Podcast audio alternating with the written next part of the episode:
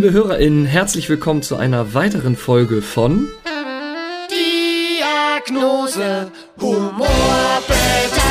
Ein Podcast der Klinik Clowns Hamburg. Wir sind die Klinik Clowns Hamburg, ein spendenfinanzierter Verein aus der schönsten Stadt der Welt. Wir sind mittlerweile insgesamt nur noch 18 aktive Clowns. Eine Clownin hat durch die, äh, nicht nur durch die Pandemie bedingt, aber hat einen anderen Lebensweg eingeschlagen. Und ähm, wir möchten euch mit diesem Podcast nach und nach die Menschen aus unserem Verein und rund um unseren Verein vorstellen. Wir sind Klinik-Clowns, wie der Name schon sagt. Wir gehen in Kliniken und bringen das Lachen dorthin, wo die Menschen es am nötigsten haben, beziehungsweise lassen es an diesen Orten im Miteinander entstehen. Wir gehen nicht nur auf Kinderstationen, sondern auch auf Erwachsenenstationen, in Senioren- und Pflegeeinrichtungen und auch in Kinderhospize und allerlei andere Einrichtungen. Und in diesem Podcast haben wir in jeder Folge einen anderen Gast. Und damit noch einmal herzlich willkommen zu Folge 15 von Diagnose Humorbedarf. Und in dieser Folge haben wir eine besondere Gästin, obwohl ich ge- genau von dieser Gästin gelernt habe, dass das Wort Gast ein Wort ist, was man nicht gendert. wir haben also einen ganz besonderen Gast. Es ist meine Spielpartnerin im Altonaer Kinderkrankenhaus. Ähm, als Clownin heißt sie Edwina und als Mensch heißt sie Nicole Knapp. Herzlich willkommen, schön, dass du da bist. Hallo Janik, ich freue mich hier zu sein. Toll. Ähm, Nicole, sag mal, seit wann bist du Klinik-Clownin? Oh verdammt, wahrscheinlich hätte ich mich vorbereiten sollen. Klinik-Clownin, ich glaube so gefühlt seit zehn Jahren. Seit zehn ungefähr. Jahren. Und du Genau. warst, du warst zuerst bei den Bremer Klinik-Clowns und dann hat dich dein Leben nach Hamburg gezogen und hast Genau. dann zu den Hamburger Klinik-Clowns Genau. gewechselt. So vier Jahre bei den, bei den Bremern und jetzt seit sechs, ein bisschen mehr als sechs Jahren, glaube ich, in Hamburg. Mhm. Wobei ich sagen muss, dass meine ersten Berührungspunkte tatsächlich auch mit den Hamburger Klinik-Clowns waren.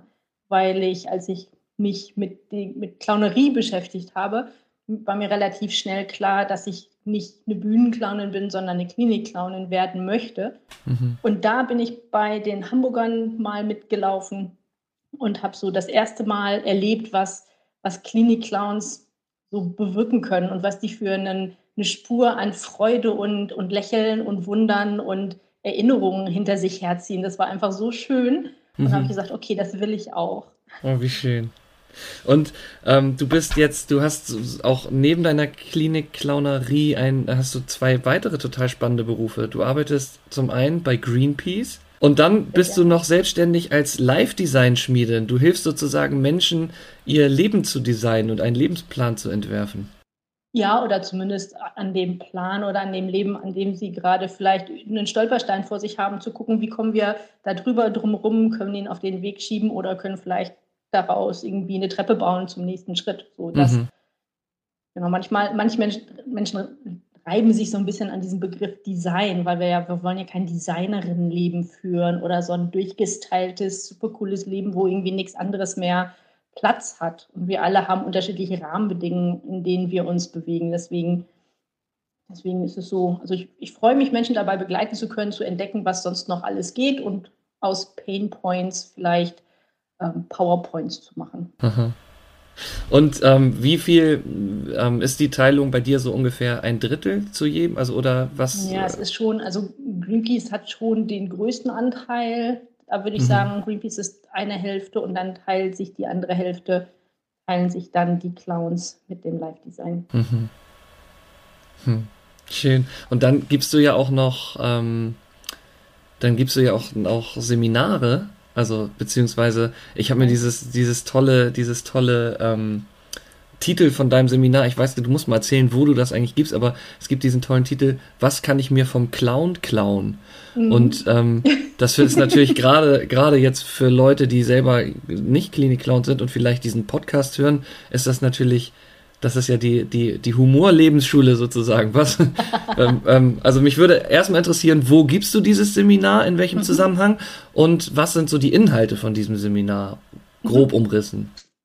Also das Seminar gebe ich überall da, wo man sich vorstellen kann, dass, dass, dass man Lust hat, die Figur des Clowns näher kennenzulernen und dann zu schauen, was sind da Stärken und wie kann ich die übertragen auf, mein, auf meinen Beruf, meine Tätigkeit, mein Leben, mein hast du nicht gesehen. Also ich habe das schon angeboten für Trainerinnen, für Lehrkräfte, für Moderatorinnen, Ähm, so, die haben mich halt einfach gefragt und dann habe ich gesagt, ja klar, super, lass uns ein Konzept machen. Das passt gut in, euren, in euer Lebensumfeld oder in euer Arbeitsumfeld. Und regelmäßig mache ich das bei der Hamburger Krebsgesellschaft.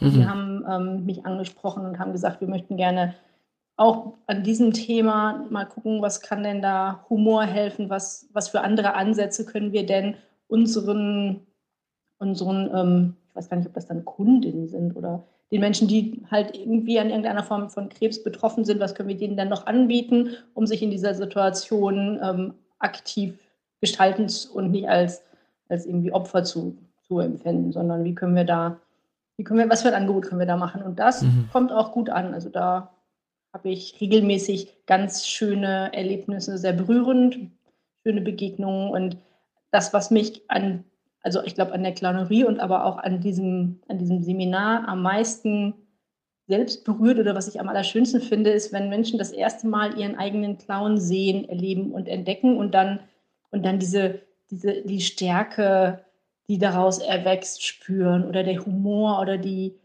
eine andere Wahrnehmung auf auf sie selbst oder auf dann auch vielleicht in dem Fall auf die Krankheit, mit der sie sich auseinandersetzen müssen.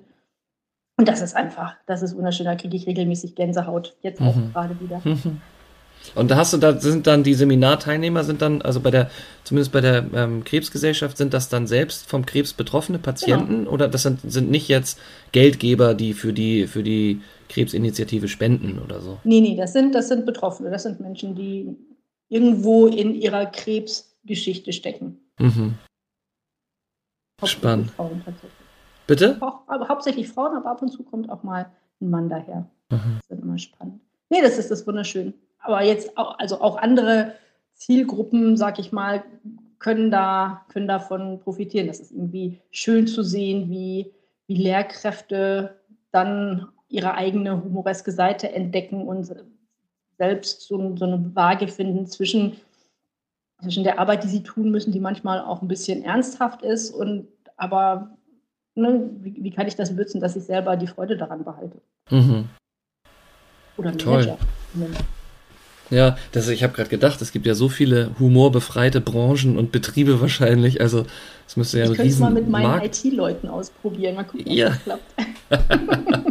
ja, das wäre jetzt auch noch eine Frage. Was, inwieweit fließt denn deine Clowns-Erfahrung oder deine also jetzt, wenn du ein Seminar gibst, was heißt, was kann ich mir vom Clown klauen, dann ist klar, wie die von der deiner Arbeit als Klinik-Clown irgendwie, oder nicht klar, aber ähm, liegt so ein bisschen auf der Hand, wie das das beeinflusst. Aber wie äh, nimmst du den deine Arbeit, spielt die auch in dein, in dein, äh, in deine anderen Berufe und in dein übriges Berufsleben mit rein? Hast du das Gefühl, ein humorvollerer Mensch zu sein oder ähm, leichter scheitern zu können oder Sachen leichter auf die leichte Schulter nehmen zu können? Hast du davon, profitierst du von deiner Clownsarbeit in deinen anderen Berufsfeldern? Ich, ich glaube von der Leichtigkeit und dem Humor auf alle Fälle. Ich, mhm. ich ähm, weiß nicht, ob das nicht vielleicht auch vorher schon in mir drin steckte und jetzt nochmal durch die Clown einen, einen, Raum und Rahmen bekommt, wo das ganz ehrlich und, und offensichtlich raus, rausgelassen werden darf. Aber ich würde schon sagen, dass ich zum einen in meinem anderen Berufsfeld auch eine der sehr positiven Menschen bin und es schaffe aus, also ich glaube, selber das Scheitern gelingt mir da gar nicht so gut, aber mir gelingt es gut, Sachen positiv zu, zu umschreiben oder wenn irgendwas schief läuft, dann sehe ich auch das Positive darin. Ich glaube, das ist definitiv was, was ich, ähm, was, was ich mit meiner Clownin in Verbindung bringe oder zumindest mit der Arbeit als Clown. Mhm. Dass, ich, dass ich einfach Sachen schön schön sehen kann und auch, keine Ahnung, auch in einem verpatzten Lounge oder in irgendeiner nicht so richtig schön kommunizierten Ankündigung, irgendwie schaffe ich es dann da noch was Positives dran zu sehen. Ne? Mhm. Ey, also wenn, zum Beispiel, wenn ich jetzt irgendwie den Leuten schreibe, eine ganz klare Anweisung schreibe, wie sie sich zu verhalten haben bei einer bestimmten Sachlage und dann habe ich das aber nicht ordentlich gemacht und dann kommen irgendwie ständig irgendwelche Rückmeldungen, und die sagen, das habe ich jetzt irgendwie nicht verstanden, dann könnte ich entweder sagen, oh, habe ich aber nicht so schön formuliert, oder ich könnte sagen, ah, ist doch super, ich habe die Leute dazu gebracht, sie zu lesen und jetzt setzen sie sich mit dem Thema auseinander und ich kann ihnen helfen, da tiefer einzutauchen. Mhm. Also so ein mhm. positives Reframing letztendlich.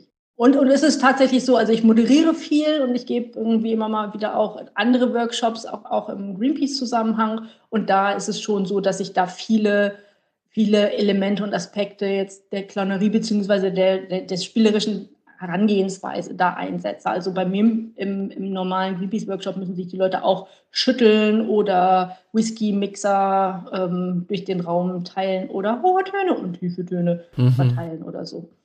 Also das das wissen die und ertragen es mit Fassung. Manchmal haben sie sogar Spaß. Sehr gut. Ja, ich finde, ich finde ja, also ich kenne dich ja nun auch aus der Arbeit im, im Altonaer Kinderkrankenhaus und ich finde, du bist, also das möchte ich dir mal als Kompliment sagen, dass ich das, ich finde das toll, wie du dich ähm, mit, mit welchem Elan du dich Situationen aussetzt, nenne ich es mal. Also es ist zum Beispiel, es gibt immer dieses Jugendlichenzimmer ähm, auf der Station, ähm, in das ich immer, ich gehe da immer gerne drumrum, weil ich denke so, oh, da, und du sagst immer, nee, zack, und gehst geraden Schrittes da rein und und ähm, einmal weil es dir glaube ich Spaß macht und aber vor allem also nicht nur die Arbeit mit den Jugendlichen sondern gerade auch die Herausforderung dass es halt kippen kann oder dass dass die Jugendlichen einen erstmal nicht, vielleicht nicht ernst nehmen oder nicht. Ich meine, ernst nehmen muss man uns jetzt als Clown sowieso nicht, aber vielleicht erstmal nicht so, nicht so wohlgesonnen sind. Und eine ganz bestimmte Situation schwebt mir da auch vor. Und zwar hast du irgendwann, das war glaube ich kurz bevor Corona losging, hast du irgendwann mal gesagt, komm, heute spielen wir mal ohne Requisiten. Mhm, Und das war für, mich. das war für mich die Horrorvorstellung. Also keine Ukulele, keine Schaumnasen dabei, keine, nichts und und und war immer ich hab, ich musste quasi betteln kommen wir, wir machen so einen Notausgang. Wir haben so wenigstens darf ich eine Schaumnase nur für den Fall das und so. Nein nein mach komm wir machen das jetzt. Und das war das war eine riesige Herausforderung aber im Nachhinein total toll. Und das finde ich also das finde ich ist eine von deinen wenn ich das so sagen darf dein, von deinen ganz großen Qualitäten dass du dich dem aussetzt und so und so loslegst ohne ohne, also so in, ins ungewisse Wasser in See stichst quasi. ja. Dankeschön. Oh Mann, und so. Jetzt haben alle mitgehört. Ja! ja, das, das finde ich toll. Also es ist herausfordernd, aber es ist. Und was du auch, was du auch gut machst, finde ich, oder ja, wir mittlerweile dann zusammen, dass du immer nach, das habe ich so vorher auch noch, noch nicht gehabt, dass wir nach jedem Einsatz wirklich ähm, das ist ein bisschen eine andere Thematik, aber nach jedem Einsatz immer ein Gespräch führen und du hast immer dein kleines Büchlein mit und deine verschiedenen Stifte und ähm, ich darf dann eine Farbe aussuchen und dann schreiben wir auf, was ist heute gut gelaufen, was ist schlecht gelaufen und was setzen wir uns nächstes Mal für Aufgaben und dadurch wird das nicht so ein, so ein Absitzen und irgendwie machen, sondern es ist irgendwie total im Prozess. Also ich habe das Gefühl, wir durch, durch, durch dein Engagement, da coachen wir uns die ganze Zeit selber.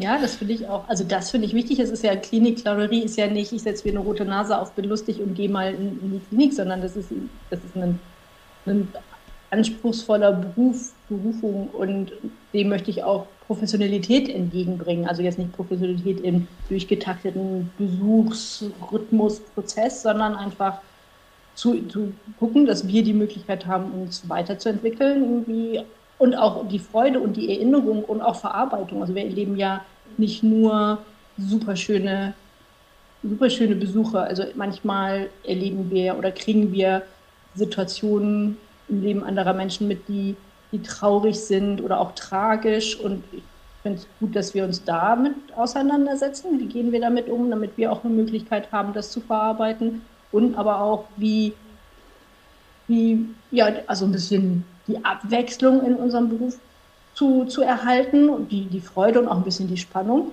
Ne? Mhm. Das, das, dem setze ich mich gerne aus und dann setze ich dich in dem Fall dem auch aus und freue mich, weil das, ich glaube auch, das geht nicht mit jedem Clownskollegen oder jeder Clownskollegin, aber bei dir habe ich da einfach, das, das ist so schön unser gemeinsames Spiel zu erleben und zu sehen. Also, mhm. weil so ein paar, wir können uns einfach an vielen Stellen aufeinander verlassen. Das wird schon gut gehen. Und das ist so ein bisschen dieses aus der Null herausspielen. Das mag ich zu, zu erzeugen, die Situation. Und deswegen finde ich es auch gut, das nachzubesprechen und zu reflektieren und, ja, und da neue Ideen rauszuentwickeln. Das ist ja durchaus auch was, was wir ab und zu im gesamten KollegInnenkreis teilen. So, das finde ich schön, schön wichtig. Und für mich gehört es halt einfach zu einem professionellen Umgang mit diesem Beruf. Mhm. Ja, toll. Also vielen Dank für deinen für deinen Input. Ähm, ja, macht große Freude. Ja, ähm, jetzt habe ich, danke. Äh, jetzt habe ich am äh, Eingangs habe ich gesagt, ähm, dass du, dass ich von dir gelernt habe, dass man das Wort Gast nicht gendert. Ähm, wollen wir darauf noch kurz eingehen? Du hast bei uns im Verein die ähm, hast, du hast uns das Gendern erklärt, sag ich mal. Nein, aber du hast, du hast, ähm, äh, hast mal bei einem Training, äh, bei einem Zoom-Training länger darüber gesprochen. Und ähm, warum ist das so? Warum, warum darf ich nicht sagen Gästin, aber man sagt ja zum Beispiel Clownin? Ja, also man, also ich glaube, ich, ich fange ganz, ganz einen Schritt davor an. Mir ist es einfach wichtig, einen, einen, einen gerechten Umgang oder auch einen, einen gleichwertigen Umgang mit, mit den Menschen, die wir treffen oder die, die mich treffen. Deswegen ist mir eine gendergerechte oder eine genderneutrale Sprache wichtig, weil ich auch glaube, dass Sprache Realität schafft oder Realität formt oder zumindest auch ähm, ja, die, das, das Leben beeinflusst. Mhm. Im Großen und im Kleinen. Das hat man jetzt in Corona gemerkt, was wir, wir haben innerhalb von der kürzesten Zeit irgendwie hunderte neue Vokabeln gelernt und auch verstanden. Die sind in unserem Sprachgebrauch und jetzt hinterfragt das niemand mehr. So, und und, und so ist, verwandelt sich auch Sprache und, das, und, und weil ich halt selber mich als Frau sehe und definiere, ist es mir natürlich auch wichtig, dass ich in Sprache mitgesehen, gedacht und gesprochen werde. Mhm. Und über mich hinaus natürlich dann auch noch Personengruppen, die, die sich noch ganz anders sehen, definieren möchten. Und deswegen mhm. setze ich mich gerne für eine genderneutrale oder eine gendergerechte Sprache ein und habe das an anderen Zusammenhängen erlebt und gesehen und auch mich mit Widerständen auseinandergesetzt und habe dann gedacht, naja, wir sind in einem Lebensumfeld oder wir agieren in einem Umfeld, wo, wo wir auch viele Leute treffen und auch beeinflussen können, also nicht beeinflussen können im Sinne von manipulieren, sondern ja zum Teil auch viel über uns geredet wird und uns in einem, in einem öffentlichen Raum bewegen. Und dann finde ich, sollten wir auch eine Bewusstheit haben für unsere Sprache. Und da mhm. gehört für mich einfach Gendern und die Auseinandersetzung dazu darüber. Das gehört dazu. Genau. Finde ich toll und würde ich alles, was du gesagt hast, sofort unterschreiben. Aber was ich mich frage ist, warum bist du dann jetzt der Gast in der Podcast-Folge und nicht die Gästin? Warum darf man, warum kann man bestimmte Worte nicht gendern? Was ist so da? Uff, das müsste ich jetzt googeln. Nee, es gibt so ein paar, also ich, ich glaube, eine Sache, weswegen ich, weswegen ich da zurückhaltend bin, ist, weil gerade so Menschen, die die sich ein bisschen lustig machen über das Gendern, die gendern dann auf einmal alles, weil sie ja. sagen, oh, ich bin mir ja gar nicht so sicher, das ist eine Gästin und das ist eine Mitgliederin und dann ist es eine Würstin und eine, eine Stühlin und eine Tischchen, Tischchenin. Mhm. So, und das, dem möchte ich ein bisschen entgegenwirken. Und es gibt einfach neutrale Begriffe, die, die ähm, genau, da müsste ich jetzt tatsächlich nochmal nachlesen, die einfach nicht gegendert werden, werden oder werden müssen und ich glaube, mhm. Gast gehört dazu. Mhm. So, und beim Clown ist es was anderes. Eigentlich könnte man sagen, Clown ist ein Archetyp und so als Clown entstanden.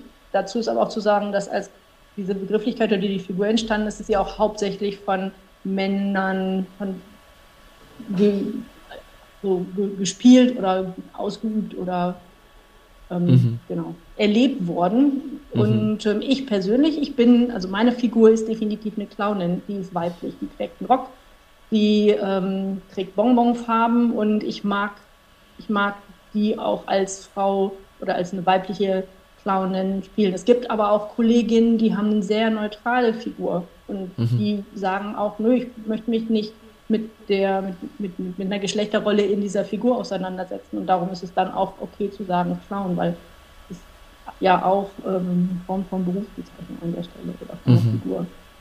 Mhm. Bei Narr und Närrin wird da gar nicht so sehr drüber gesprochen. Das ist äh, gewöhnlicher. Wobei der, der Narr oder die Närrin ist ja auch dem, dem Clown, also diesen Archetypen sehr nah. Mhm. Also das ist, wenn es genau. Ich, wenn wir jetzt darüber reden wollen, was bedeutet denn das jetzt für sämtliche Begrifflichkeiten, die wir bei uns im Verein benutzen, wenn es um Clown, Clownerie geht, dann ähm, ich glaube, das ist ein längeres und anderes Gespräch. Was ich mir total mitgenommen habe von diesem, von diesem, von deinem ähm, Exkurs, sag ich mal, oder von deinem mhm. Workshop war das ja nicht, aber von deiner äh, äh Einführung in die gendergerechte und genderneutrale Sprache war, ähm, es gibt so viel, ähm, so viel immer äh, Sprachpolizei oder Leute, die da genau davor Angst haben. Aber ich fand einen Gedanken, den habe ich so mitgenommen, war, ähm, na klar, wir haben es total anders gelernt und ähm, das Bewusstsein dafür reicht schon. Man muss nicht, man muss nicht von jetzt auf gleich alles richtig machen, aber man kann sich damit auseinandersetzen und sich hinterfragen. Und deswegen brannte mir die auch. Ich hatte mir das jetzt auch gar nicht als Frage aufgeschrieben mit der Gästin. Du hattest mir das irgendwann mal bei einem, bei einem, äh, wo wir privat spazieren waren, hattest du mir das irgendwann mal gesagt. Und es ist mir in dem Moment, wo ich sagte, heute unsere Gästin ist, und da fiel mir das wieder ein. und ich finde schon diese Auseinandersetzung damit. Ähm, reicht ja an, an, an, oder was heißt reicht an vielen Punkten, aber das ist ja der, der Stein, der ins Rollen gebracht werden muss, dass man sich damit auseinandersetzt und dass man noch nicht auf Anhieb alles richtig machen kann, das ist ja, ist ja klar. Und das fand ich irgendwie so einen tollen, tollen ja, Gedanken. Ja. Es ist besser, dass irgendwie tausend Leute es versuchen, irgendwie gut zu machen, als dass es irgendwie zehn Leute versuchen, perfekt zu machen. Ja. Das, ähm, das, genau, das sind halt so Schritte. Und ich, meine Erfahrung ist, dass wenn man anfängt, sich damit auseinanderzusetzen, zum einen kriegst du es viel mehr mit. Mhm. Und, und du, du, du kriegst einfach so, der Horizont erweitert sich, das finde ich toll. Und ähm, sowohl in der eigenen Sprache natürlich als auch in der Sprache der anderen. Es ist viel einfacher, die anderen zu korrigieren als sich selbst.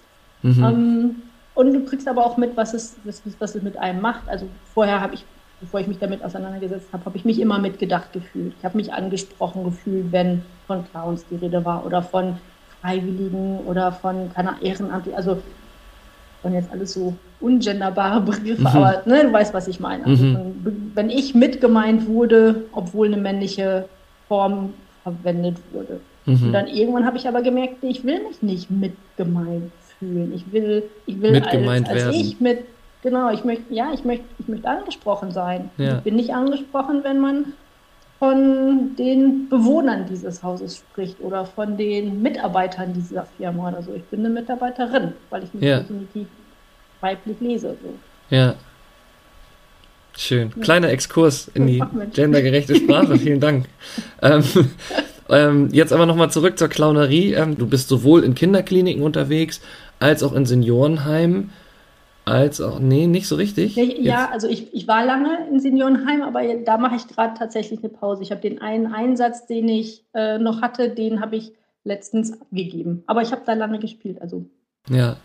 Und, und Erwachsenenstation, hast du da, also jetzt nicht Seniorenheim, aber hast du, nee, stimmt nicht, eine Erwachsenenstation hast mhm. du so nicht, nee, aber. Ich kenne es eher ganz jung oder ganz alt ganz jung oder ganz alt und bei ganz jung bist du noch in einem sehr speziellen Einsatzort, den ich auch vor ein paar Jahren mal über eine längere Zeit bespielt habe. Das ist die, die Mattesburg. Mhm. Ein, ein äh, Zentrum für gewaltgeschädigte Kinder. Kann man, ist das die Definition oder ist das. Ich sage aber Jugendschutzhaus dazu. Ein Jugendschutzhaus, das klingt mhm. viel besser. Magst du uns davon noch eine, hast du eine, ich habe mir aufgeschrieben, dich nach deiner Lieblingsgeschichte zu fragen. Jetzt würde mich aber deine Lieblingsgeschichte, nein, du darfst aus jedem Bereich, den du möchtest, aber mich interessiert vor allem die Mattesburg. Vor allem die Mattesburg. Also ein Moment, der mich total berührt hat, war, als wir, also wir haben in der Mattesburg, das, vielleicht zwei, drei Worte zur Mattesburg. Die Mattesburg ist ein Schutzhaus, hatten wir ja gerade schon gesagt, und da, das ist eine Wohngruppe, wo Kinder im Alter von meistens so sechs bis 14 Jahren oder so zusammenwohnen. Es sind so sechs, sechs, sechs Kids, um, mhm. um da sich wieder an so ein normales Leben zu gewöhnen und an, ein Leben mit Regeln und in Gemeinschaft und, und wo sie wieder als, als Mensch sich selbst erleben können und einfach, weil sie aus Situationen, familiären Situationen kommen, die nicht, nicht kindgerecht waren, sagen wir es mal so. Die Mathesburg mhm. kann das viel besser erklären. Mm. Und da haben wir immer alle zwei Wochen gespielt und, und, waren vor Ort. Dann kam Corona und dadurch, dass die Kids uns kannten, weil die da leider für eine längere Zeit leben, ähm, hatten wir aber, kannten die uns als Clowns und als Besuchende. Das heißt, wir konnten relativ nahtlos in so Zoom-Besuche übergehen, ne, mhm. weil die wussten, wer wir sind und wir kannten die auch. Das heißt, da haben wir dann tatsächlich ein Jahr lang uns auf dem Bildschirm getroffen und haben natürlich dann irgendwie unser Spiel angepasst und haben dann ab und zu mal Sachen vorbeigebracht und dann hatten die Luftballons und wir hatten Luftballons oder die hatten Legosteine und wir hatten Legosteine oder die hatten Stift und Zettel und wir hatten Stift und Zettel und dann haben wir das gehabt und dann meistens was ganz anderes gespielt, aber zumindest hätten wir dann ein gemeinsames Spiel damit machen können. So. Und dann war aber irgendwann der Moment im Sommer, wo es hieß, hey, ihr könnt wieder ihr könnt uns wieder besuchen mit Maske und getestet und ihr seid ja auch geimpft und dann könnt ihr euch im Garten irgendwie begegnen. So mhm. große Freude auf unserer Seite, ich hoffe auch auf der Seite der Kids und dann haben wir uns einmal gesehen und dann waren da natürlich auch dadurch, dass wir ein Jahr lang nicht vor Ort waren, auch Kids, die uns noch nie in echt gesehen haben, sondern nur vom Bildschirm kannten. Und dann war erstmal so ein gegenseitiges Kennenlernen und Rumtoben und und ich habe tatsächlich drei Tore geschossen, obwohl ich kein Fußball spiele, aber das war, das war, das war ein Highlight, aber das hatte weniger was mit dem Einsatz zu tun. Und, ähm, und, und, und das alleine war schon schön, aber was noch viel schöner war, dass wir dann das nächste Mal, als wir vorbeikamen, dann kam eins von den Kids auf uns zugelaufen, als wir um die Ecke kamen in den Garten und ist uns irgendwie um, um, um den um den Arm gefallen und hatte uns so ein wunderschönes, aus der Erinnerung gemaltes Bild. Also es ist ja leider nur ein Audiopodcast, sonst würde ich dir das zeigen. Das äh, ist hier in greifbarer Nähe und hat uns halt so wie Edwina und Fernando in ihrer Erinnerung geblieben sind, aus diesem einmal gemeinsamen Spiel hat uns dieses Bild irgendwie geschenkt. Und das war so, oh, das da, oh, das war so mhm. Gänsehaut. Ganz, mhm. ganz, ganz schön. Ja, schön. Mhm. Ach, toll. Ja, Nicole, den oh, kann ich mir jetzt, den kann ich mir jetzt nicht sparen. Ähm, die Zeit wird langsam knapp. Ach, Zeit. Haben wir ähm, meinen Nachnamen an irgendeiner Stelle erwähnt? du hast bestimmt noch nie ein Wortwitz über deinen Nachnamen gehört. Never ever. Ähm, nee, wir kommen aber tatsächlich langsam zum Ende. Wir haben so eine schöne Kategorie äh, in diesem Podcast, dass wir unsere Gäste nach einem Lieblingsohrwurm fragen und unsere Podcast-Kapelle, bestehend aus Luise und Petersilie, dann ihre eigene Version von diesem Lied spielt. Bist du ähm, ein Ohrwurm-anfälliger Mensch? Erste Absolut. Frage. Und zweite Frage, hast du einen Lieblingsohrwurm oder jetzt gerade heute einen gehabt oder hast du einen Ohrwurmwunsch an Luise und Petersilie? Ähm, also der, der erste, der mir einfällt, weil er mich eine ganze lange Zeit lang begleitet hat, ist diese Five-Melodie von Kill Bill. Liebe HörerInnen, hier sind Luise und Petersilie mit ihrer ganz eigenen Version von Twisted Nerves von Bernard Herrmann aus Kill Bill von Quentin Tarantino. Viel Spaß!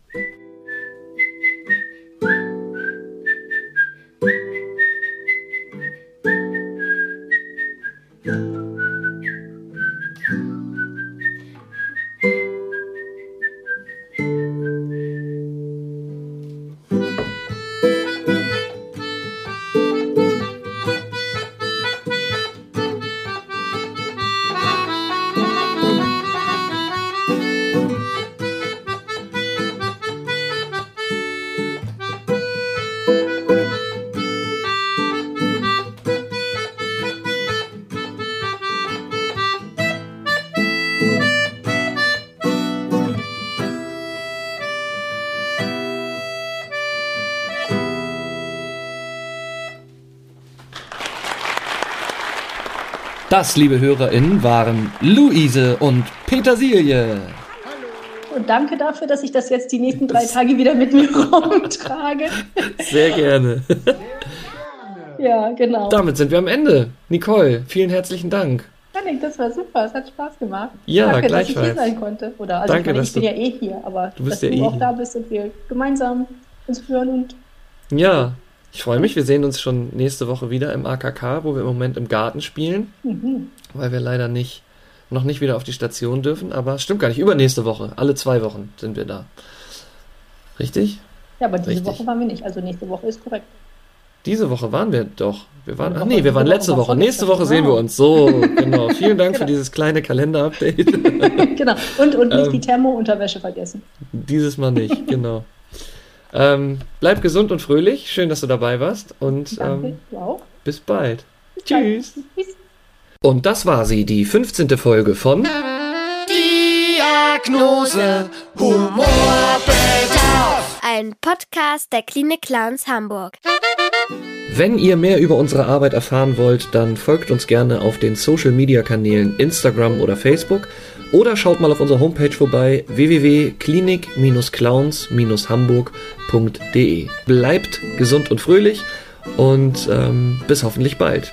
Tschüss sagen eure Klinik Clowns Hamburg.